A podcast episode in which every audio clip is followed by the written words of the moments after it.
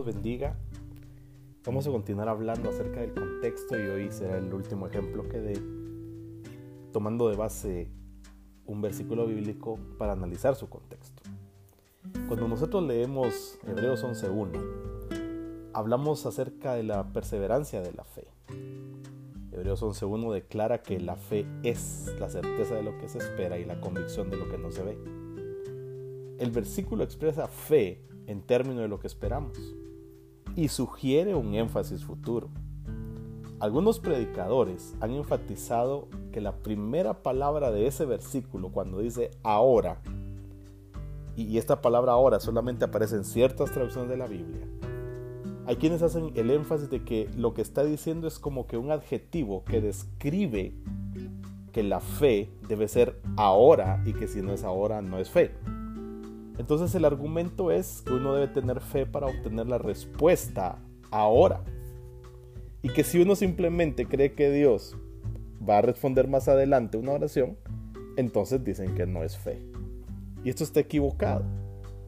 Cuando yo hablo, yo logro entender acerca de otros pasajes, eh, se hace el énfasis de creerle a Dios en el presente como por ejemplo la mujer con el flujo de sangre que tocó el manto de Jesús.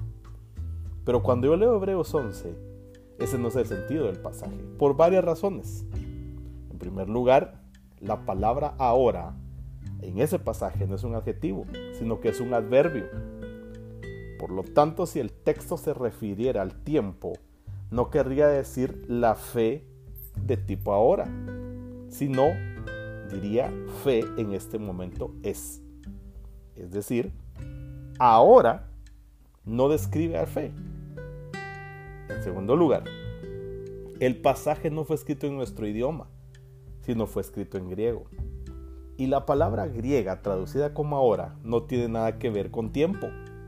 Sencillamente quiere decir pero o bien y.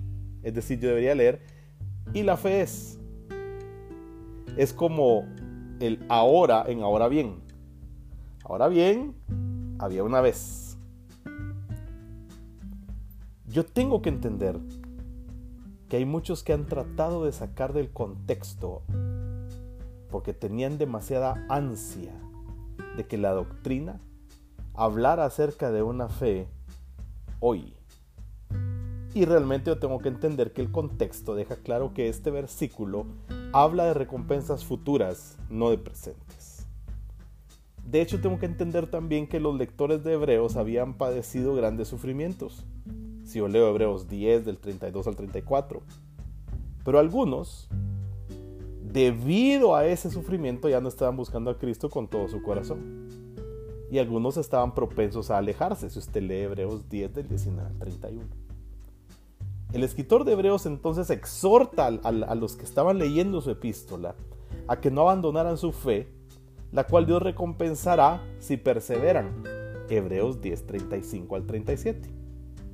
Él confiaba en que ellos perseverarían en la fe en vez de alejarse para destrucción. Entonces, esa fe perseverante era el tipo de fe que se tomaba fuertemente de las promesas de Dios para el futuro. El tipo de fe que los grandes héroes de la fe han exhibido en el pasado. Por ejemplo, sabemos que Enoch tuvo esa fe porque la Biblia dice que le agradaba a Dios.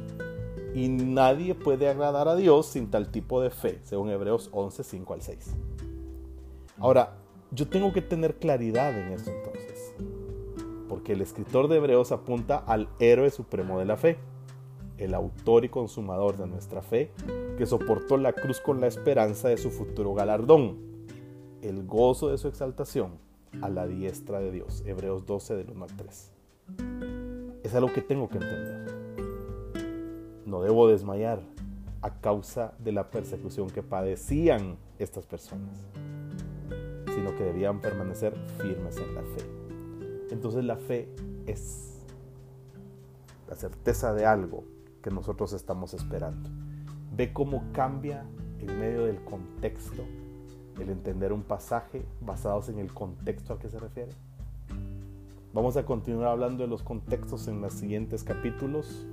de este podcast. Recuerde que puede enviarme sus preguntas, comentarios, aportaciones al correo adorarle.outlook.com.